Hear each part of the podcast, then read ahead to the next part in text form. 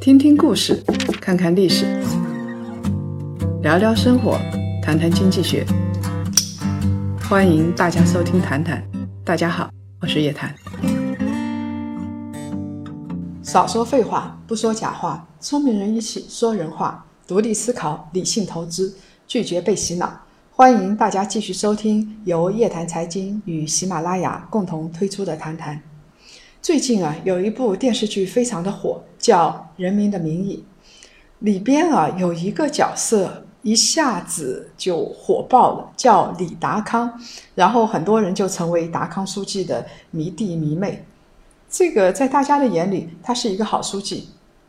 但是他的家庭很不幸，和老婆分居八年，虽然在同一个屋檐下，但是婚姻是名存实亡的。这个就叫做僵尸婚姻。在现实生活里边，这样的僵尸婚姻是比较常见。这一期我们来谈一谈，要不要拯救达康书记的僵尸婚姻？啊，我们经常说秀恩爱死得快，平平淡淡才是真。小两口经历了各种激情、各种热恋，走入婚姻殿堂之后就回归平静。婚姻是细水长流的，这样的感情才能长久。但是呢，在生活里边，不少婚姻处着处着就成为了一潭死水，激不起一点点的涟漪，到最后连互相讨厌都做不到。夫妻两个是貌合神离，在生活中没有任何的感情交集。我们把这样的婚姻。叫做僵尸婚姻。在《人民的名义》这部电视剧里边，李达康和他老婆的婚姻就是典型的僵尸婚姻。僵尸婚姻并不一定是没有感情的，其实像李达康跟他的太太一开始就是恋爱，但是呢，处着处着就没有感情，只有一点点的亲情。这似乎是因为他老婆碰到了一个工作狂。看了《人民的名义》之后，很多人毫不吝啬表达对达康书记的喜欢。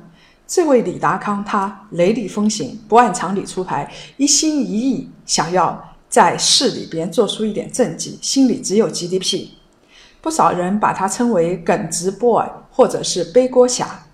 其实，像李达康这样的一个人，是个人理想抱负，集体荣誉，然后。他把整个市里边的利益看得比家庭还要重，所以他在家庭上是很不成功的。他老婆虽然最后受贿，但是事实上他老婆真不是一个坏女人。欧阳菁是有一定的事业心的，一心一意照顾孩子，对李达康的亲戚也不吝啬。为了李达康前前后后的搬家，也没有利用丈夫的权势去做什么事情。其实这两个人的婚姻不是好不好的问题，而是合不合适的问题。我们一直说婚姻里没有好坏，只有合不合适。说到底，是因为他老婆不能接受另一半是一个工作狂，经常不着家。他老婆在电视剧里有个台词说：“我们的家呀，就像一个旅馆，一个半月我们俩也见不了几次面。”所以，像李达康这样的工作狂，用可不可能有幸福的婚姻呢？他的概率比较低，但是还是有可能。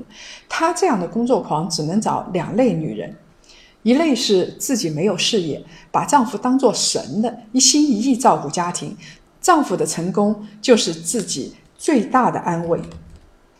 我以前有一个朋友，他的事业还算成功。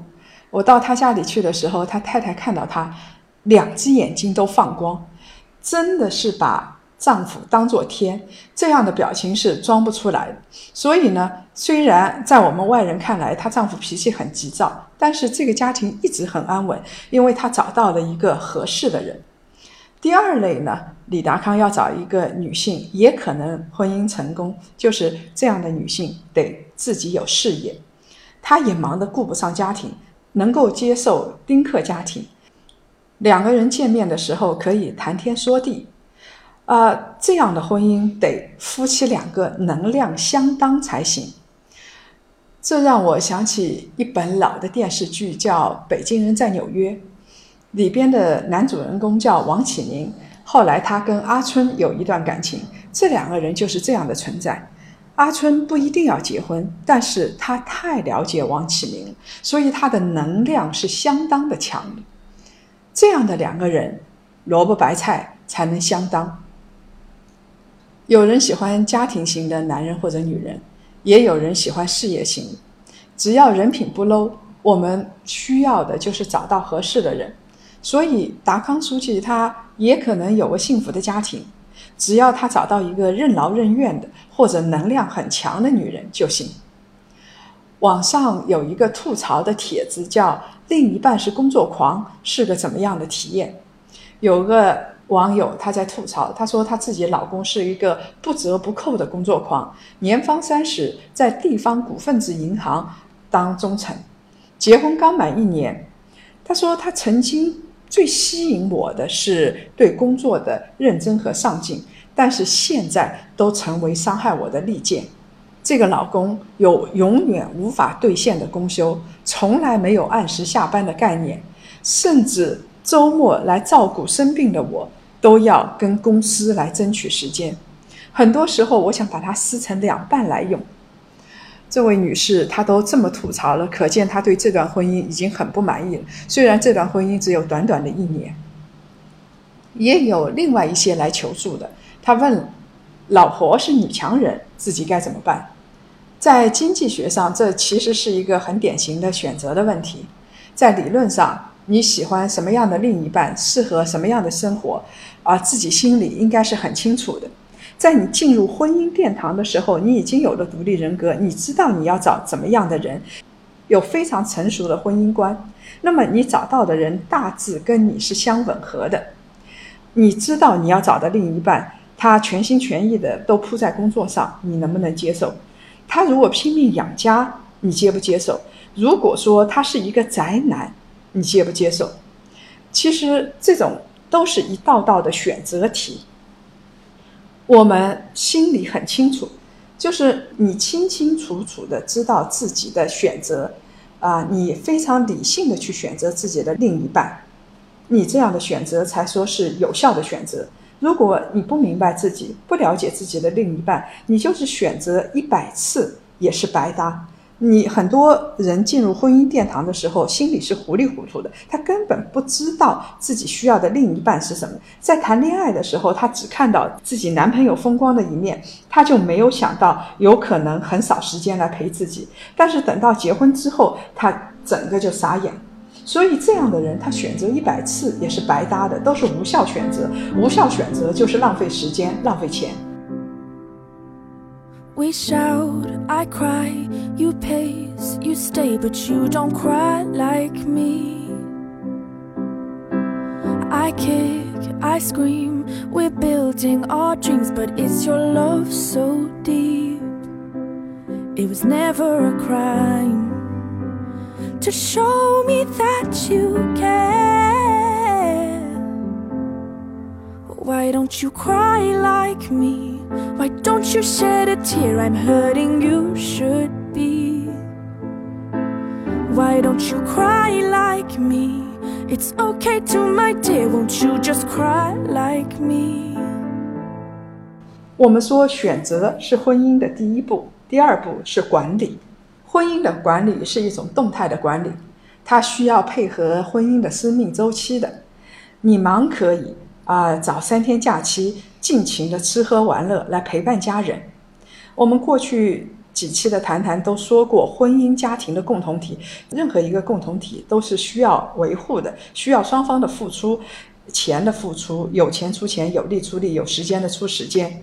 就一句话，要让对方知道你是关心家庭、关心他的，一个小细节都可以让对方感动。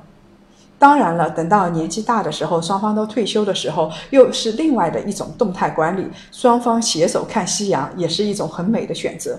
不同的年龄段，你的动态的管理它是不一样。李达康和欧阳菁他们的婚姻是怎么样的呢？其实一开始是遵循欧阳菁是比较传统的女性，她是嫁鸡随鸡，嫁狗随狗。这个家庭以李达康的政治理念为主导。从普通村干部到县领导，再到市，再到省，一路升迁。所以欧阳菁也就带着女儿四处搬家，跟随着李达康。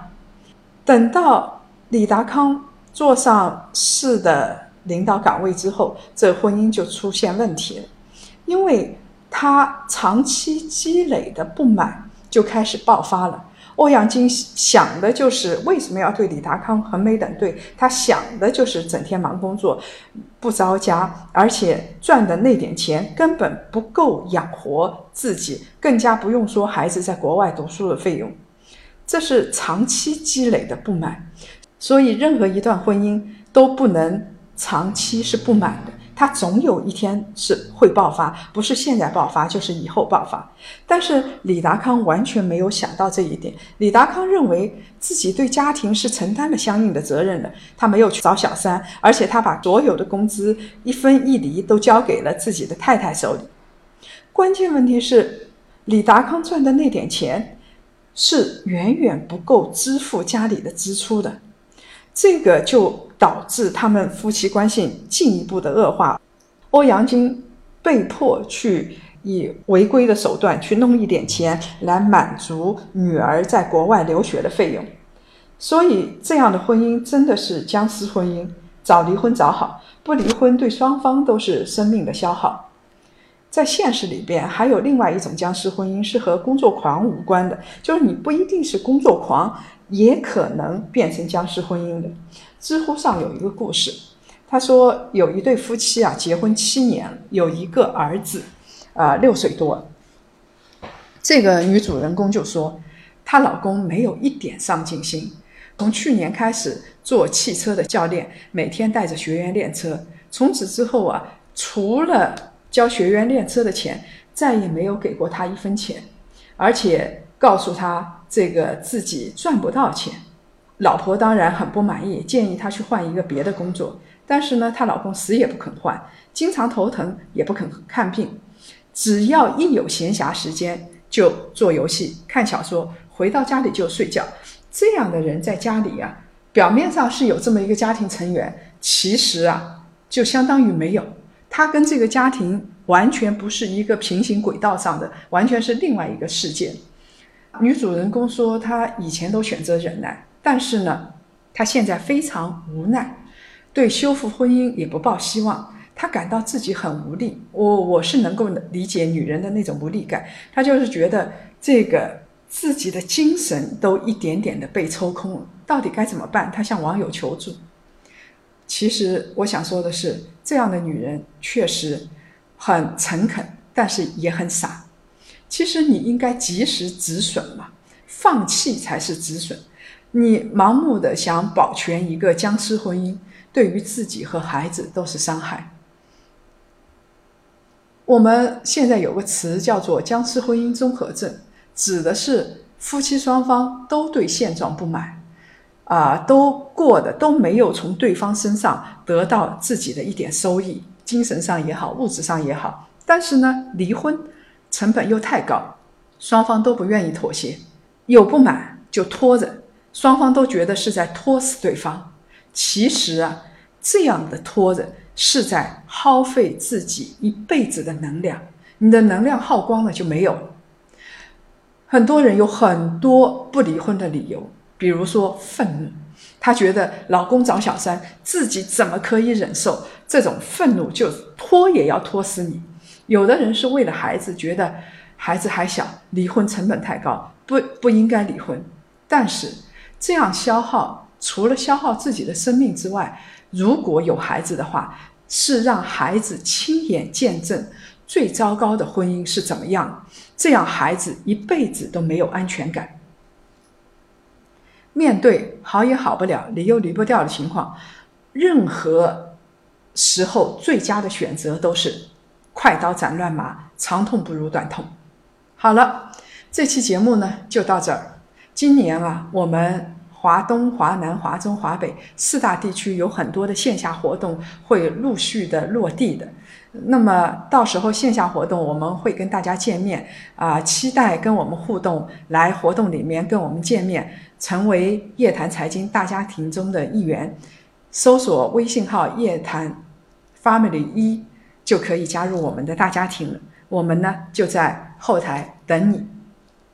上一次的谈谈，我们说了异地恋的话题，啊，后台有很多朋友的留言，这些人的三观都非常的正，真的是我们的檀香。我相信是因为共同的理念把我们聚到了一起。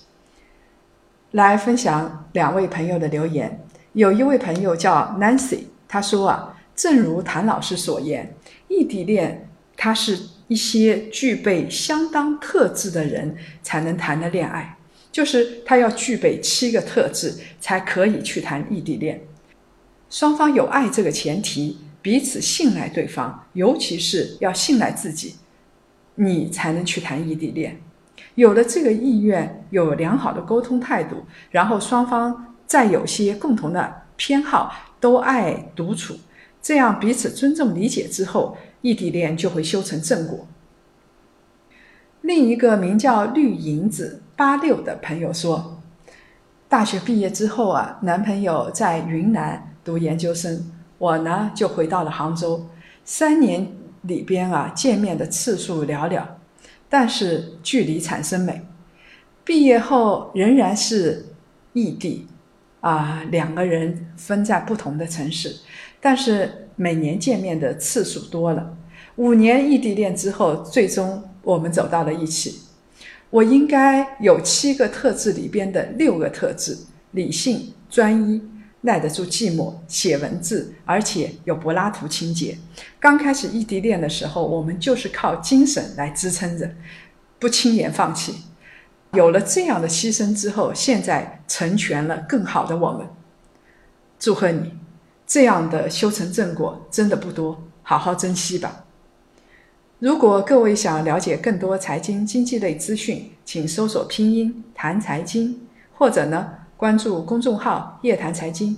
下周五下午五点，老时间、老地方，我们不见不散。Why don't you just cry like me and get it out? Why don't you cry like me?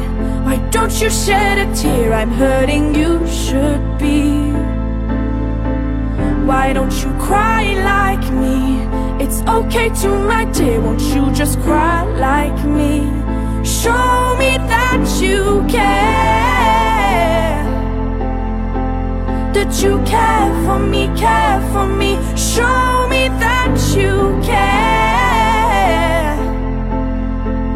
Do you care for me, care for me?